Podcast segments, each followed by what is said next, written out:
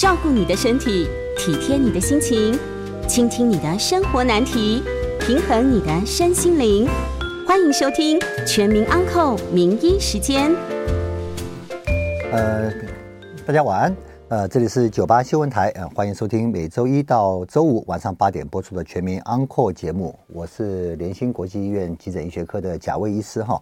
那我们这个节目呢，同时在 YT 上有播出哈，那有也有也非常欢迎在线上观看我们节目的朋友们。那我们这个节目在八点半以后呢，可以开放 call in 专线哈。那如果大家对今天的讲这个今天讨论的主题有任何的问题有兴趣的话，也非常欢迎大家打电话进来哈。那我再自我介绍一下，联兴国际医院急诊学科贾伟医师哈。呃，今天我们要讨论什么问题呢？这个这个礼拜，我想全国的民众哈，大家都有个共同的感受，什么感受？热爆了啊，热爆了哈。那好几天，甚至体温呃，这个气温会高到三十六到三十八度哈，有些地方甚至体感温度超过四十度哈。那在这么热的一个环境下哈，这个大家可想而知的最常见的一个伤害呢？大家就想就想到中暑啊，所以很明显的，在这几天呢，急诊室就涌进了很多的民众，身体不舒服哈，一进来就说啊，医生医生，啊，这个我是不是中暑了哈？所以我们今天我们就把主题这叫做热浪来袭哈，我中暑了吗？我们就来谈一谈中暑啊。那其实哈，中暑所谓的中暑，它其实是一个大家被。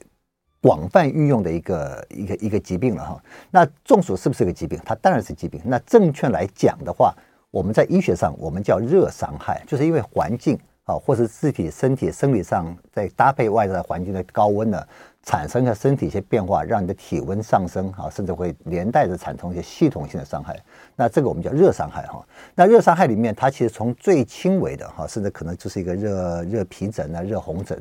到最严重的叫中暑哈，所以它是热伤害，它是一个光谱，我们可以讲这病谱哈，从很轻微的表现到最严重的表现，到就是意识昏迷哈，到多重器官衰竭。那这个最昏迷症，在严格讲是最后最严重型的呢，这个我们叫热中暑啊，热中暑哈。那热中暑其实在临床上其实并没有那么多见，因为这是严重个案，但是很不幸的。你一旦发展恶化到热中暑的话啊，就在呃临床上的诊断达到了热中暑的条件的话，到目前为止，虽然我们现在医学很进步了哈，但是到目前为止啊，它的死亡率依然非常高。那根据统计，但根据每个人的身体状况不同，根据你就医的时间不同，根据你每一个医院的急诊重症的处置能力不同，它至少它现在死亡率大概还落在百分之三十三成。到八成哇，八成就很可怕了哈，死亡率接近将近百分之百了。那三层高不高？三层也非常高。任何一个疾病死亡率到三层的话，也是非常可怕的哈。所以，我们今天大概就从最简单的一些热，我们身体产热、体温啊，如何去调节的原理，到比较轻型的一些热伤害的疾病。当然，最重重点是我们怎么样去辨识，怎么样去预防，以及在医院里面我们怎么样去治疗最严重的热伤害疾病——热中暑。我们今天跟大家做个说明哈。那根据今天我上网查了一下我们整个卫福部的网站，光今年六月哈，六月今年的因为热伤害哈，热伤害到急诊就医的民众啊，就比去年啊，就比去年多了一倍哈。六月份。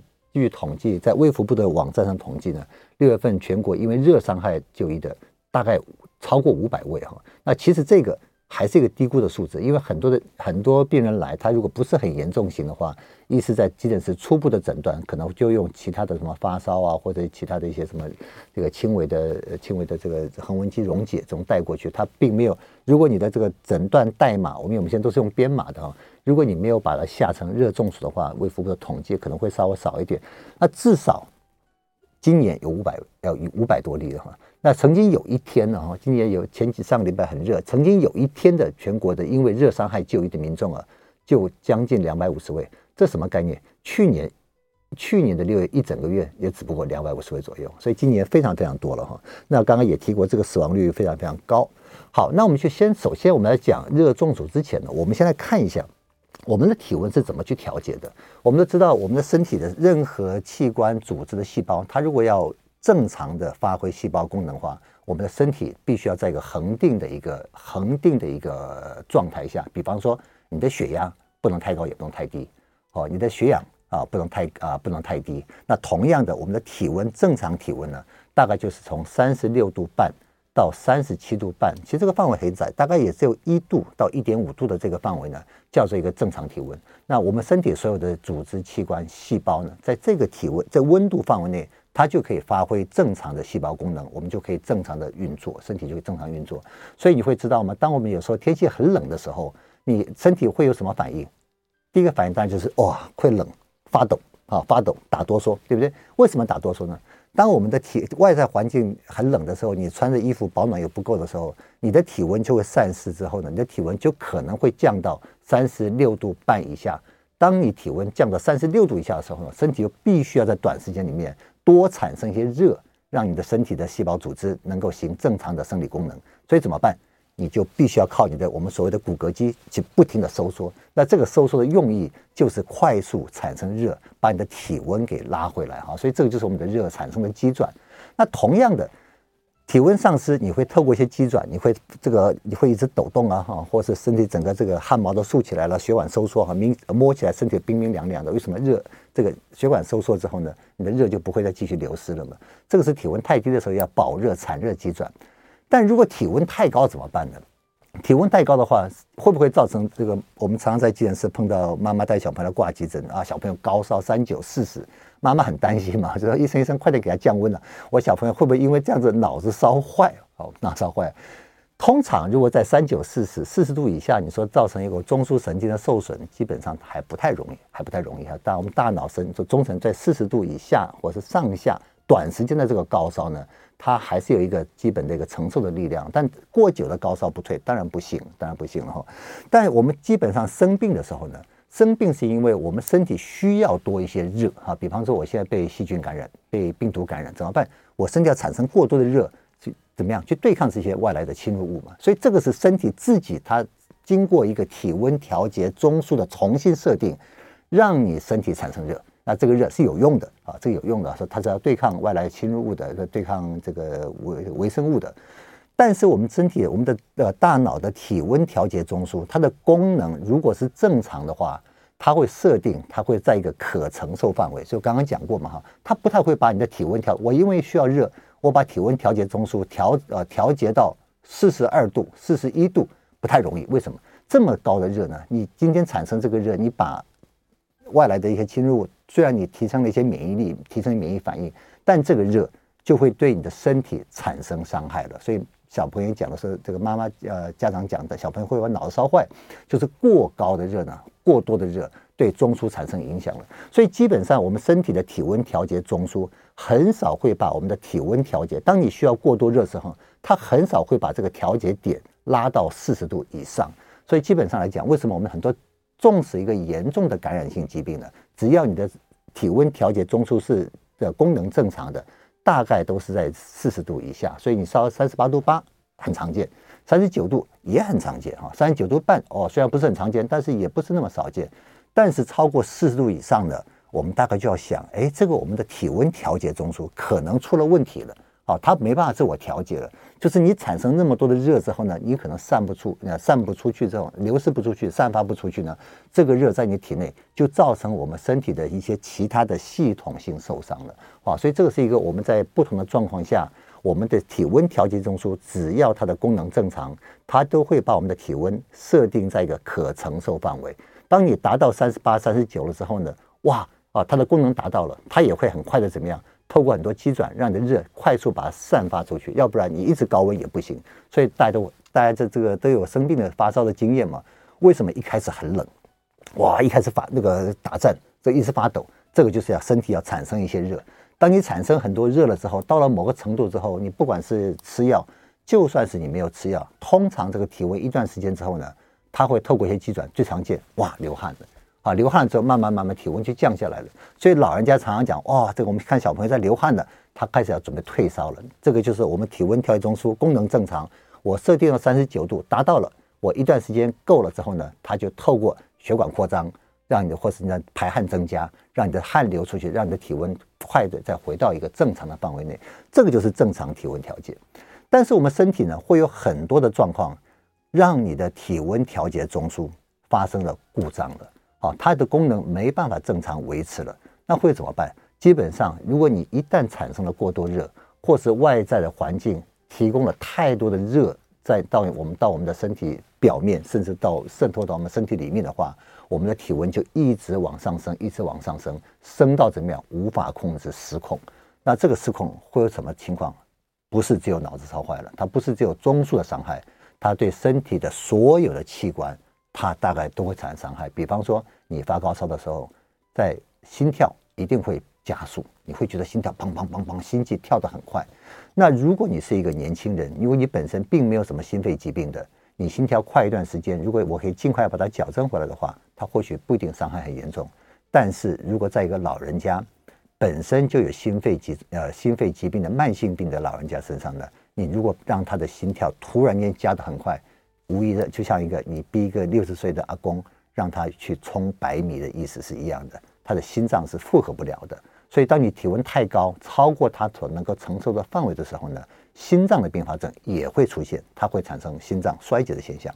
啊，同样的，肺部它也会透过因为一些血管的通透性的改变呢，成可能会产生肺水肿。那同样的，大家听过横纹肌溶解，当我产生过多的热的时候，我们身体的基础代谢率会大幅的上上升。一旦大幅上升之后，细胞代谢增加之后呢，我们身体的一些肌肉呢就会快速的代谢，产生一些肌肉酵素。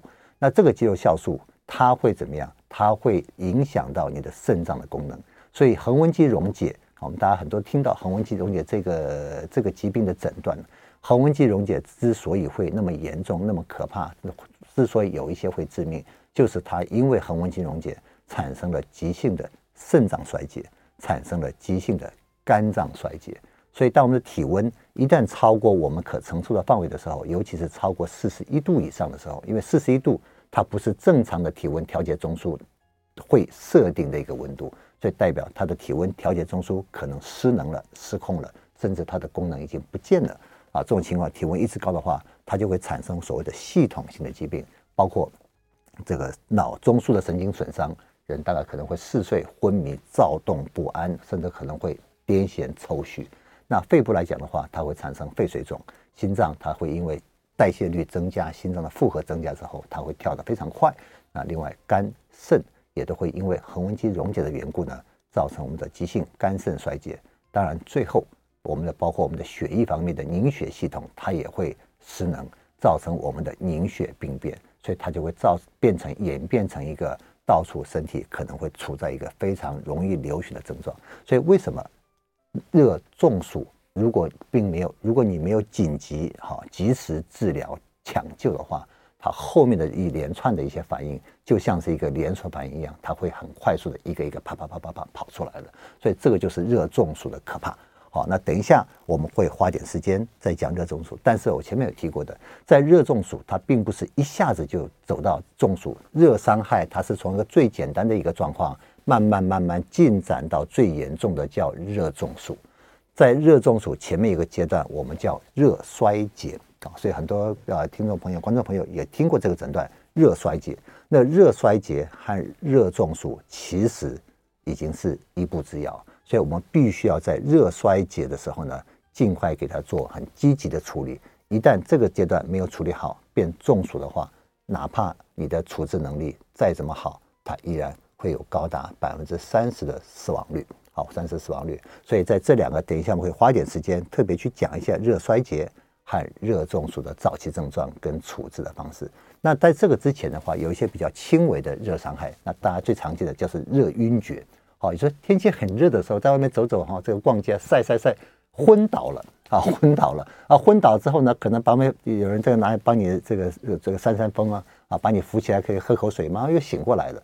那这个其实就是比较还算是轻微一点，叫热昏厥。那是因为呃温度太高，你的这个这个热呢，身体的一些反应，让你的热要散发的多一点，它让你的血管快速的扩张。那血管一扩张的时候呢，有时候你的血压就会比较偏低。所以有时候常常在活动，你由这个坐着要一站起来，在很热的环境的时候，你由坐着一站起来的时候，你血管本来就扩张的，你再一站起来，血的流呃这我们这个到脑的血流瞬间变得。比较不足，你可能就会昏倒了。那这个叫热热热晕厥、热昏厥哈。那另外除了热昏厥、热痉挛，大家都知道，这个夏天呢，你在做做工的朋友，常常很容易产生抽筋啊。为什么？你流大量的汗，你补充很多的水，但是只补了水，没有同时补充一些电解质，所以会造成你不仅脱水，而且你缺乏了很多的电解质。像这种情况，你的肌肉就特别容易抽筋。那个这个叫热痉挛，所以热昏厥、热痉挛。好，热痉挛像这种的热，这里的热水肿，天气很热的时候，肢体开始比较水肿。为什么？血管扩张，组织液渗透出来之后，那像这些呢，都是比较初期轻微的热伤害的表现。那如果有这些情况的时候，我们必须要做一些紧急处理了。好，等一下广告后，我们再继续聊。欢迎回到九八新闻台全民安扩的节目，我是联兴国际医院啊急诊医学科贾维医师哈。那我们的节目同步在 YT 啊 YT 的频道也有直播啊，也欢迎大家在聊天室有什么问题的话，你们可以先留言，我们等一下可以一起来讨论哈。那我们的节目在八点半过后就开放线上的。观众朋友可以 call in 进来哈，有相关的问题也欢迎欢迎打电话进来。我们的预告一下，我们的 call in 专线零二八三六九三三九八啊，零二八三六九三三九八。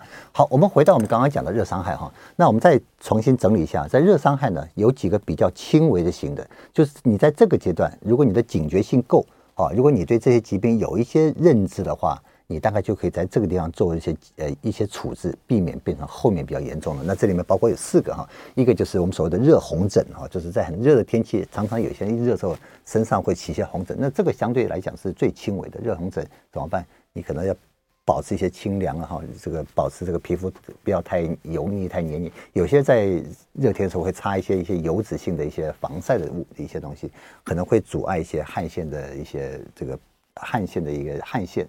那这怎么会长一些红疹，会很痒？那这个就是太热的情况下会有这种状况。那接下来就是热痉挛，刚刚讲过的热痉挛，你水分流失哦，这个补了水分，但是电解质没有补回去，你就特别容易抽筋。热痉挛哈，那热水肿，在热天的时候，你常常在肢体，尤其是脚部下肢的脚会非常肿胀啊，也没有什么痛，也没有什么特别不舒服，但是非常肿胀。这个就是我们的血管扩张，组织液渗透了。到后来比较开始有点，大家可以意识到有些问题的话，就我们说的热昏厥。哦，在很热的天气，有些走一走站久了，啪就昏倒了，昏倒。那这个都是因为热造成你生理上的一些血管过度扩张，它因为它要散热嘛，哈，所以到这种情况之后呢，产生了一些相对来讲对呃生命还没有那么危急的状况。可是因为你现在已经处在一个过热的环境，你身体已经产生了一些过多的热，而且生理反应要把这些热要快速给它流失出去，散发出去。所以才会产生刚刚讲的，不管是抽筋也好，也晕厥也好，水肿也好。那如果你在这个情况，你并没有意识到你身体持续在产生很多热，比方说你是上班族，你是在户外工作的，比方说现在很多这个这个 Uber 的外送员，然后哦天气很热，又怕晒，还戴了个帽子，对不对？戴了安全帽，很热嘛哈。你一旦产生这种状况了之后呢，如果你并没有阻断身体的热继续产生。你如果还是仍然处在一个高温的环境，内外加工，你就有可能，你就有可能会变成什么呢？就变成热衰竭了。那刚刚讲过热衰竭，我们就要很小心了。通常热衰竭需要就医的，好，因为热衰竭如果处置得当的话，有些人大概不需要住院，急诊室处置几个小时、六个小时、八个小时，甚至可能一个十二个小时，隔一晚上就可以出院了哈。好，但是。如果是热衰竭没有处置好，变成热中暑的话，这个不仅要住加护病房，而且前面讲过，它是有很高的死亡率的。好，那接下来我们就看一下什么叫热衰竭。热衰竭通常刚刚讲过，不管是热痉挛啊，或是热水肿，或是热晕厥，基本上这些症状都会存在着。但是除了这个症状存在之后，热衰竭的时候呢，你的体温通常就会高了。哦，三七八、三八二，甚至三八半，哦，甚至三八八，有没有可能？都有可能，因为你的热产生了之后，它还来不及，好、哦，来不及一直散散发掉。有时候，纵使你已经脱离了外在很热的环境了，就我们在急诊室，我们常常碰到一些上班的，就白天是在工地、在户外工作的一些人啊，他白天很不舒服、很累，就一拼命补水、拼命补水。那补了水了，回去的这个太阳下山，他也下班了，也吃了晚餐了。躺在床上呢，他很不舒服。怎么样不舒服？他会觉得全身倦怠，非常无力，甚至感觉呼吸有点急促，心跳持续变快。那人呢还是很清醒的，他虽然是觉得倦怠无力，但是人的意识是清醒的，怎么办呢？就就跑来挂就要挂急诊了。医生一看了之后，哇，说你这是热衰竭。他说医生怎么可能热衰竭呢？我都现在太阳已经下山，我已经没有在外面工作了。那是什么意思？虽然外在的热没有继续再提供了，但是你在白天你在之前所产生的热还是没有足以怎么样代谢掉，所以这个热还是会造成你一些生理持续上的反应，只不过这个热还没有对你的中枢造成一些伤害。所以第一个，你人是清醒的，人是清醒，但是你其他的症状都有了，倦怠无力，心跳持续加快，甚至呼吸你还会觉得有点，还是会有点有点快。小便的颜色，你去，如果你注意到小便，小便量会变少，甚至你的小便颜色会变得非常深啊，非常不是黄哦，它不一定是黄啊，它是变得非常深，甚至有一点像乌龙茶的颜色了。好，那这代表什么意思？其实你大概就进入到一个所谓的轻度的横纹肌溶解的症状了。好，所以这个时候你如果说并没有去把快速的把一些水分给它补充足够。你并没有快速的把一些电解质把它补充足够，你并没有靠大量的点滴把你所肌肉代谢产生的一些肌肉酵素帮助肾脏把它排出来的话，那它的症状就有可能慢慢慢慢还在往前进展，好往前进展。所以我们在急诊室其实也碰过很多热伤害的人，他不是在当下正中午的时候被送来急诊室，他是回到家里之后，已经下了班回到家里之后发现。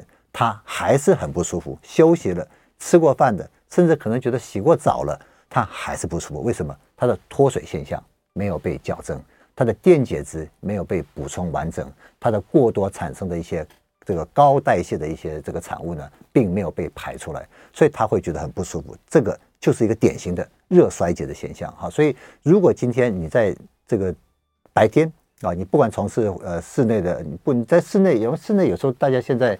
这个电也夏天电也很贵嘛哈，大家可能现在把这个这个冷气开的也不是那么强。如果室内人有很多，如果通风又不是很好的话，你不要以为在室内不会热中暑、热衰竭的。很多老人家就是在自己的家里面热衰竭的。为什么？家里可能冷气开的不够强，老人家的散热又比较不好。那刚刚讲过，老人家你的体温一旦高一些的话，他的心脏的负荷表现就很明显啊。所以很多老人家被送来的时候，其实是在家里，因为环境家里的环境太闷热、闷湿热，造成热衰竭。那在户外的很多年轻人，不管是工作，甚至有一些人在外面热天在外面运动，啊，运动哈，这种运动里面，你只要热的产生跟热的散发两个平衡没有办法维持。热产生太多，散发来不及散发，你的体温就会慢慢慢慢高起来了。所以在这种情况下，就会产生热衰竭现象。我还记得我前几年有一个认识的朋友，他去夏天跑马拉松啊，夏天跑马拉松，跑马拉松也说很多的意外，说心脏突然间这个心脏病的一个心律不整发作了，产生很很遗憾的后果。他就是跑马拉松，跑跑跑，已经跑到跑得很不舒服了，但是他硬要撑着把它跑完，硬要把它跑完。那它是一个在马拉松的训练过程，它不是一个正式马拉松路跑，它是在马拉松训练过程。那训练呢，因为他跑得比较慢，所以在后面前面跑完他就倒倒下去了。那倒下去刚好旁边没有人，等到别人再回来看他的时候呢，他已经意识不清醒，所以他就是从一个热的表现哈，这种热痉挛、热衰竭，还是持续在怎么样，在高温湿热的环境上从事高强度运动，所以外面热。体内产生热，两个一加成之后呢，就直接会变成热中暑了哈。当然后来是花了很长一段时间哈，在加护病房里面就把它是挽救回来了。所以，当我们今天对热伤害的疾病的前面的症状，如果你没有产生那么正确的认识的时候呢，你该停没有停，该补充水分没有补充，该补充电解质没有给它足够电解质，那这种情况就有一些人会变成热中暑哈。所以大家。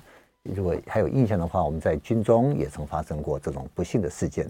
那在很多年轻人的运动哈，夏天的运动的这些这个这例子呢，也碰过非常多的热衰竭。所以在热伤害疾病，我们在急诊室碰的最多的其实是热衰竭啊，热衰竭。那热衰竭如果处置的好，那有一些年轻人没有一些慢性疾病的，我们大概经过几个小时的处置，水分补充够，电解质矫正完全。他的身体产生的一些这个肌肉酵素，让它代谢掉，当然，这种这种人到急诊室的时候，你去给他做一些这个我们这我们这个这个抽血检测，肝功能可能都会稍微轻度偏高，肾功能也可能会受影响。那刚刚讲过，肌肉酵素会大幅升高啊，会大幅升高。那如果只要他的身体状况是好的，几个小时就可以。当然，如果是老人家就不一定。老老人家，如果你有些慢性疾病、慢性心肺疾病的话，通常热衰竭它也需要住院的，因为热衰竭通常。都会伴随着不等程度的横纹肌溶解。刚刚讲过，横纹肌溶解它就会造成肝肾的急性衰竭的风险会增加。所以老人家热衰竭，它同样需要住院的。所以我们现在讲热衰竭和热中暑一步之遥，它唯一那一步就是你的中枢有没有受影响。如果这些症状都很明显了，你的意识还清楚，那你还停留在热衰竭的阶段。但是处置不好，或是你没有。让热的产生快速阻断，或是热的散发，给它加速排除的话，它有时候就很短暂、很快速的到热中暑。什么叫热中暑？就是你的中枢神经受伤害了，你开始意识混乱，你就不是很清醒了，意识混乱、昏昏欲睡，甚至癫痫、抽搐，然后昏迷，到这个情况就是典型的热中暑的阶段了。那这个就非常非常危险了，所以我们现在在讲热伤害的时候，一定要提醒大家，在热伤害的比较轻微的表现的时候，你至少要停止热的继续产生，热痉挛、热水肿、热晕厥，你大概就要停止热的产生，你必须要补充一些水分，你必须要让热加速把它散发出去。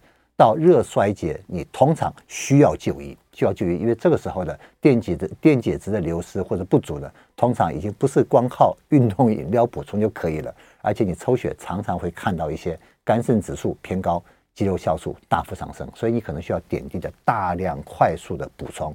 因为这时候我说用喝的可不可以？理论上可以，不过这个时候通常你会伴随着非常明显的自主神经症状，恶心、呕吐。好，所以让你灌两千 CC 的水，你基本上是灌不下去的。慢慢喝可不可以？来不及了。好，所以热衰竭的情况大概都需要到急诊室就医，医生会根据你的身体的状况啊，看你的呃本身有没有慢性疾病，决定你急诊一段处置可以回家呢，还是要安排你住院。当然，如果意识已经不清楚，不管是混乱昏睡到完全深度昏迷，这些通通都要住加护病房。好，我们第二段我们先讲到这边，等一下我们就开放线上的 call in，让大家一起来，有什么问题我们可以来讨论一下。那接下来我会再补充一些热中暑的在急诊和加护病房的治疗方式。好，欢迎回到九八新闻台全民安扣的节目，我是联兴国际医院急诊学科的贾卫医师哈。好，接下来我们就先开始接听一些观啊听众朋友的来电哈，由我来帮大家做一些解答。我们的 call in 电话再重复一次：零二。八三六九三三九八零二八三六九三三九八，好，我们的吴小姐，您在线上。呃，医师你好。哎，吴小姐你好，晚安。你好，晚安。我是刚刚中间才听到，那我刚好听到您有提到，呃，温度调节跟发冷的问题。是。那像我几乎是一年四季。很容易就是遇到冷空气，或是甚至睡觉睡觉睡到一半的时候，嗯哼，我就会发冷，而且是冷到会发抖。嗯哼，是。啊，然后说，而且没办法立刻就是温度可以回来。哦。那如果说假设我洗完澡忽然间发抖，我的家人就会赶快跑过来帮我用吹风机呀，帮我取暖。可是很常有时候会发生在半夜。是。我不知道这是不是。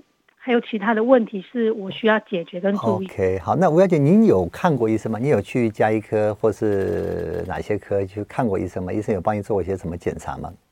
从来没有，他没有怎么检查，你也不知道看什么科。OK，好，我想大概呃，可能跟热中暑没有什么关系。不过您讲到体温调节了哈，那每个人体温调节的这个机制是一样，但是每个人反应程度不一样。像有些人很怕热，有些人很怕冷。很怕冷，所以这个每个每个人的热产生、跟热保留、跟热散呃散发的情况不太一样。像我个人坦白讲，我也非常怕冷，所以代表我的这个热的流失的这个机制会比较快一点，会比较强一点。那怎么办？所以常常就是我太太不冷，那我就冷，我就会抖。那怎么办？那我就靠。其实我们让热，我们今天会冷，是因为热这个热流失太多了，我开始身体产生一些自我保护的机转，要开始。这个透过一些发抖、这个颤抖之后产生热能嘛？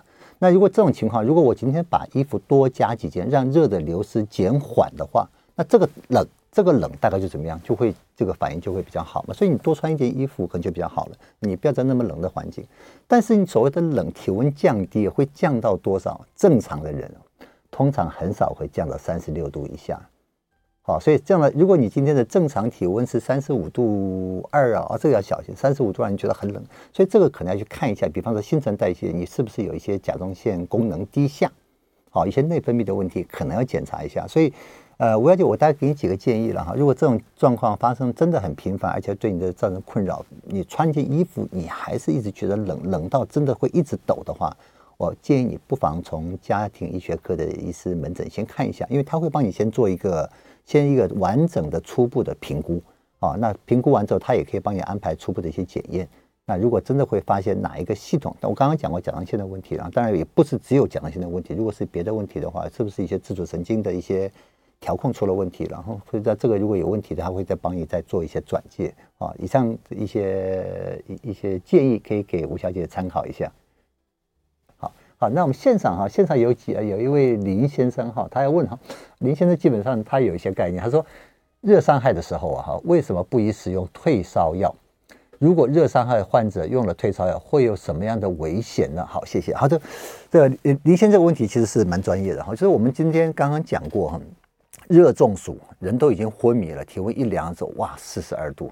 我们知道，我们小朋友发烧的时候，常常会用这个肛门塞剂，哦，医生会打一些退烧针。啊，意识清醒的人，医生可能会给他吃个普拿疼，普拿疼这个什么做退烧的，做做退烧的作用嘛哈。那为什么热中暑啊？热中暑、热伤害的这个高高热、高烧啊、高体温，用退烧药不仅没有效，而且我们不建议呢。就是基本上我们的药物作用，我们药物作用让他的体温降下来，基本上有个前提就是他的体温调节中枢必须是功能正常的。啊，必须功正常的。我今天因为某些状况，体温调节中枢，他把我的体温设定到九十呃三十九度半好了。可是我这个人就是三十九度，我就已经很不舒服了哈，头痛欲裂，全身肌肉酸痛啊，心跳加快。哦，我虽然知道我生理上有这个热的需求，但是对不起，我受不了。那怎么办？我要靠一些药物，我让它体温调调节中枢改变，让它调回来。所以你今天用一些药物的退烧啊，基本上你的体温调节中枢它的功能要正常是好的，这个药物才会有效。那我刚刚讲过，热中暑今天烧到四十一度、四十二度，甚至超过四十二度都有可能啊。这种情况怎么办？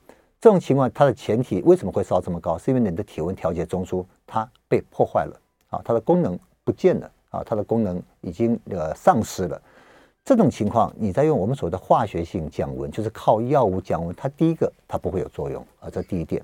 第二点，如果今天你的一个高体温哈，我们所谓的热中暑哈，高高热的一个一个状况，不管什么原因，除了中暑之外，还有很多其他原因也会造成高热哈。这种情况，你的体温调中是已经坏了，已经不作用了。那我刚刚讲过，它会造成一系列的系统性的伤害，比方说肝脏衰竭、肾脏衰竭。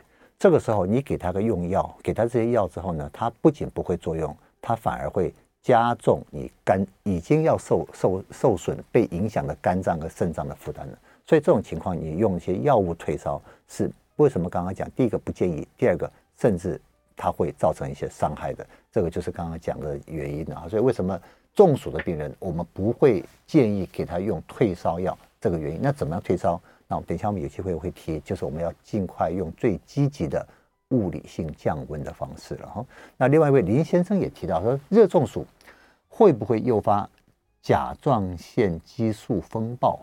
哇，这个问题都是很专业的题目哈。OK，我们刚刚讲热中暑体呃，它的体温会超过四十一度啊，四十一度。那体温超过四十一度，我们刚刚讲它有可能是我们的所谓的体温调节中枢破坏了。那难道体温调节中枢的病因破坏它失能了啊？它没有功能，它的病因只有热中暑一项吗？当然不是，当然不是啊！有很多原因。一旦你的体温调节中枢一旦坏掉了之后，你的体温就会失控啊。刚刚讲了，失控了之后，你用退烧药也没有效的。比方说，你是一个头部外伤的病人，头部外伤病人脑出血，脑出血或是脑严重的挫伤之后，甚至没有办法开刀，没有机会开刀。那像这种病人在加护病房，有时候他的体温就会碰到他完全没有办法控制，就直线上升，体温四十、四十一、四十二、四十三，那这个当然就是一个非常非常不好的迹象。为什么？你的体温调节中枢因为外伤它破坏了，破坏了。那当然还有很多其他的疾病哈，它也会造成高体温。那其中有一个就是甲状腺激素风暴，所以你就会碰到甲状腺激素风暴，它会用高体温、高烧来表现。那刚刚前面又讲了。热中暑、高烧的时候，它会造成系统性的疾病，它会不会造成甲状腺激素风暴？当然有可能。那如果你今天碰到一个甲状腺激素风暴症状也表现了，体温又非常高了，到底哪一个是因，哪一个是果？那当然医生就要从其他的做一个综合的判断了。比方说你的病史，你的发病前你是不是处在一个高温、高热、高湿的环境？还是你在冷气房，突然间心跳很快，甲状腺机能亢进的？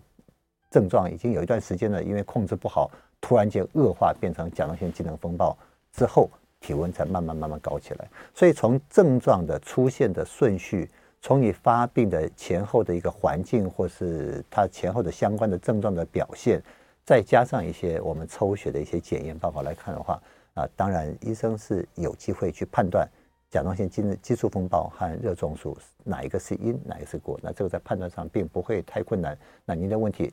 中暑会不会诱发甲状腺激素风暴？有可能，是吧？有可能的哈。OK，好，那我们这个再回到我们刚刚讲过的热中暑哈。好，那一旦热中暑了怎么办？热中暑的处置啊，那必须要第一个我需要强调，它必须要现场就开始，好，一定要在现场就开始。你说不会啊？我今天这个送医很快啊，我们现在打电话给幺幺九，现在我们的台湾的紧急医疗网的部件都非常完整。哦，时效性也非常好，通常十分钟就来了。十分钟来了之后，送到医院，大不了二十分钟。那有差吗？的确有差，因为我们的脑神经细胞它是非常脆弱的。你一旦一个造成脑细胞伤害的因子因素存在，你没有把它尽快去除掉的话，它脑细胞就是一直持续不断的在进行性的伤害。所以，当你一旦发现一个人他在一个刚刚讲过的高热高啊高高热高湿啊高湿度的。哦，闷热的一个环境里面，突然间，前面已经有一些热伤害的症状、热衰竭的症状、热痉挛、热昏厥，开始慢慢开始意识变得比较不好了，嗜睡了，混乱了。这种情况，如果你摸起来烫烫的，热中暑会不会流汗？它有可能会流汗的。啊，很多人的想象，热中暑就是不流汗的，所以汗就排热排不出去，所以整个热摸起来烫烫的，没有错。典型的热中暑的确是干热，然后摸起来很烫。但是也有所谓的运动型热中暑，它还是可以流汗，它还是可以排热，只是排的来不及，体温一直往上升。所以第一个情况是现场立即把他的衣服给它打开。为什么？我们知道对流是热，呃散这个散发的一个很重要的机转。所以你把衣服打开之后，让它对流增加。啊，对流增加还不够怎么办？吹电风扇。如果你现场有电风扇，给它吹电风扇；如果没有电，你有扇子，给它扇风也没有关系。好，这个都是让它热怎么样，尽快能够排多少次多少的一个方法。如果你有湿毛巾，用湿毛巾；如果你有冰块，有冰敷袋，身上尽快给它最大范围的、最大面积的冰敷袋做湿毛巾的覆盖。啊，不仅覆盖之后，再给它吹风。好，大这个大量的给它吹风。你家家里如果有几个电风扇，全部拿过来，从身体不同的角度、不同的方位，一直给它吹。这个都是我们刚刚讲增加对流。啊，增加对流的热去散一个散失掉嘛。当然，这个动作不能延迟打幺幺九通报就医哦，因为后续这只是先前怎么样你的紧急处理，你必须要把它送最快的时间送到医院去，医院专业人员才会接手哈。但是也绝对不能只等电话幺幺九他们我们所谓的紧急救护员来把送医院，前面那段时间能够抢一分钟就是一分钟，能够抢三十秒就三十秒。能够哪怕是一秒能够抢就抢。第一个，在现场一定要立即开始，衣服打开，让它通风，然后有湿毛巾、有冰块、有冰呃有这个冰敷袋的啊，尽量在身体上做最大范围的最大范围的覆盖啊。这个在现场你必须要立即做。那这个做了之后呢，你才会让它的黄金时间能够争取多一点。因为人一旦中枢神经受伤的话，后面即使救起来。通常多少都会留下一些后遗症的哈，所以这是个非常重要的一个概念，在这边再提醒。我相信很多观众、听众朋友呢也都有这个概念哈。如果再提醒，因为一到紧急状况，大家就忘了啊，就忘了哈。所以在这边再做提醒一下。好，我们先进一段广告，等一下再回来。好，欢迎回到九八新闻台全民安扣节目，我是联兴国际医院急诊医学科的贾威医师哈。好，我们再继续接听一位线上的林先生的来电，好吧？林先生你好，晚安。哎，贾医师你好。哎，你，好林先生，晚安是。我想跟您请教的是，说我们今天的这个热伤害跟热中暑这个主题哦，是有些人哎，坊间都有说，哎，那我如果在这个啊患者的身上给他涂抹一些酒精啊，或者是用一些酒精的棉片给他，是稍微给他撸一下，啊是不是可以带走他身体上的这多余的热能？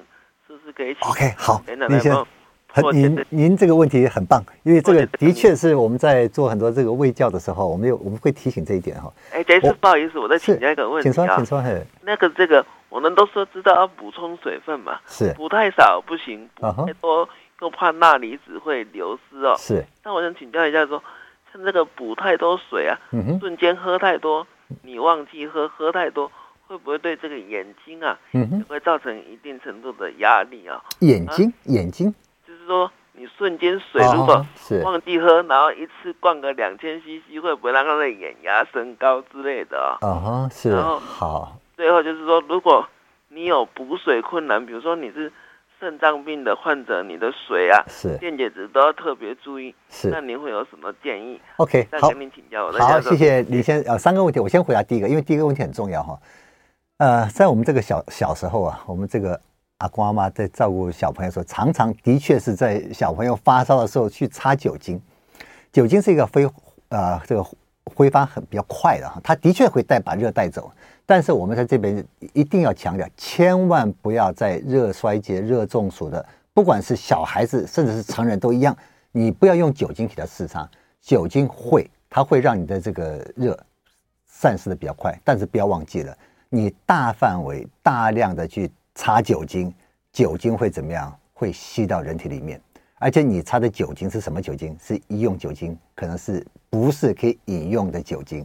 它会中毒，啊，会中毒啊！所以请千万不要在热中暑啊，哈，不管大人小孩都一样，都不可以，都不建议啊，最好这个要禁止啊，用酒精试擦要给它降温，这是一个认为是危险的一个处置方式哈。虽然以前。